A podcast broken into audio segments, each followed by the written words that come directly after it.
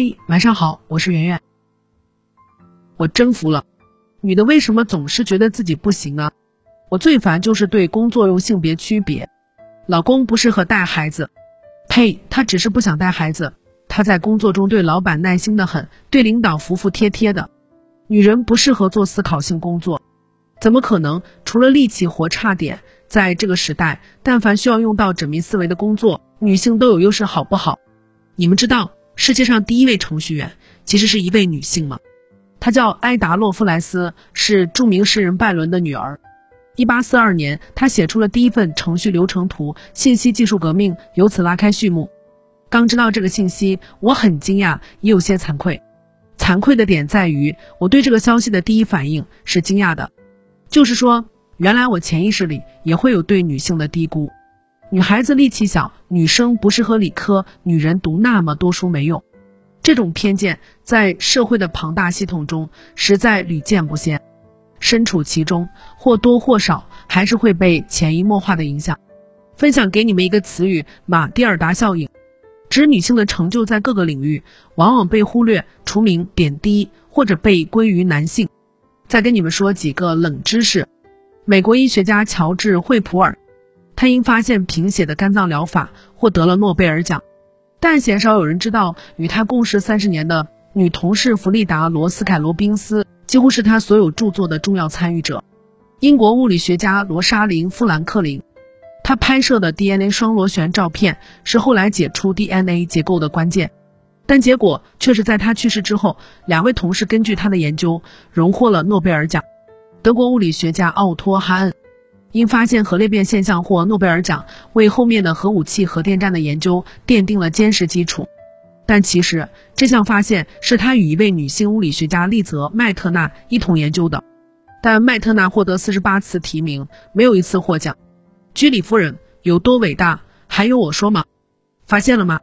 人们总说女性体力不好，无法扛起繁重的工作；女性脑力不足，理解不了复杂的程序系统。但其实。有许许多多的女性，她们的成就都被无声无息的被埋没了。当然，女性本来参与这些工作的机会就少，因为生育，因为家务，她们被绑在家庭中，而社会为了控制女性，不给她们受教育的权利，于是她们看上去只适合做照顾孩子、做家务这样的工作了。有了事业的女性，又有多少消失于无名？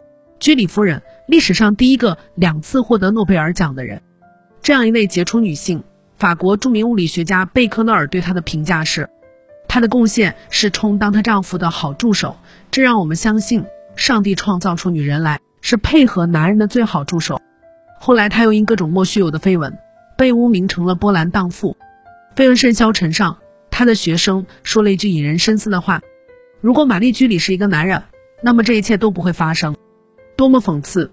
林徽因。中国著名现代建筑师、诗人，明明他在事业上的成就更加夺目，曾参与国徽设计，还是人民英雄纪念碑美术组的主设计师，但人们了解更多的却还是他周旋于三个男人之间缠绵悱恻的爱情故事。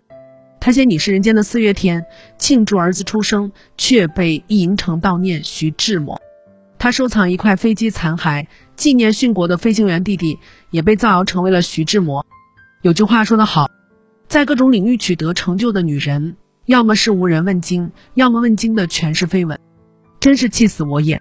女人得到成就，一定要用污蔑的方式贬低她，生怕人们发现原来女人可以这么行。同志们，你们知道孟美岐因为涉嫌小三这个事情，事业一落千丈。我们拭目以待，看下陈飞宇怎么样。男人呢，犯了男人都会犯的错误，但是事业有成还是值得敬佩的。女人呢，事业有成又怎么样？毕竟犯了女人都不会犯的错，希望不是这样的结果。女人很行，不要总是自我贬低，也不要接受别人的性别认定，更不要成为性别偏见的帮凶。晚安。更多文章可以关注我们的公号“逆流而上”，流就是刘媛媛的流。